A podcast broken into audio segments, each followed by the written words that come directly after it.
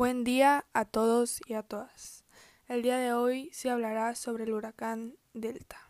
El huracán Delta llegó en la madrugada del miércoles 7 de octubre del 2020 al suelo mexicano.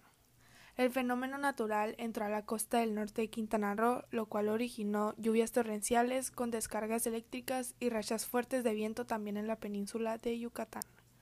El huracán ingresó como categoría 3 en la escala de Saffir-Simpson, pues en las primeras horas del miércoles 7 de octubre se degradó.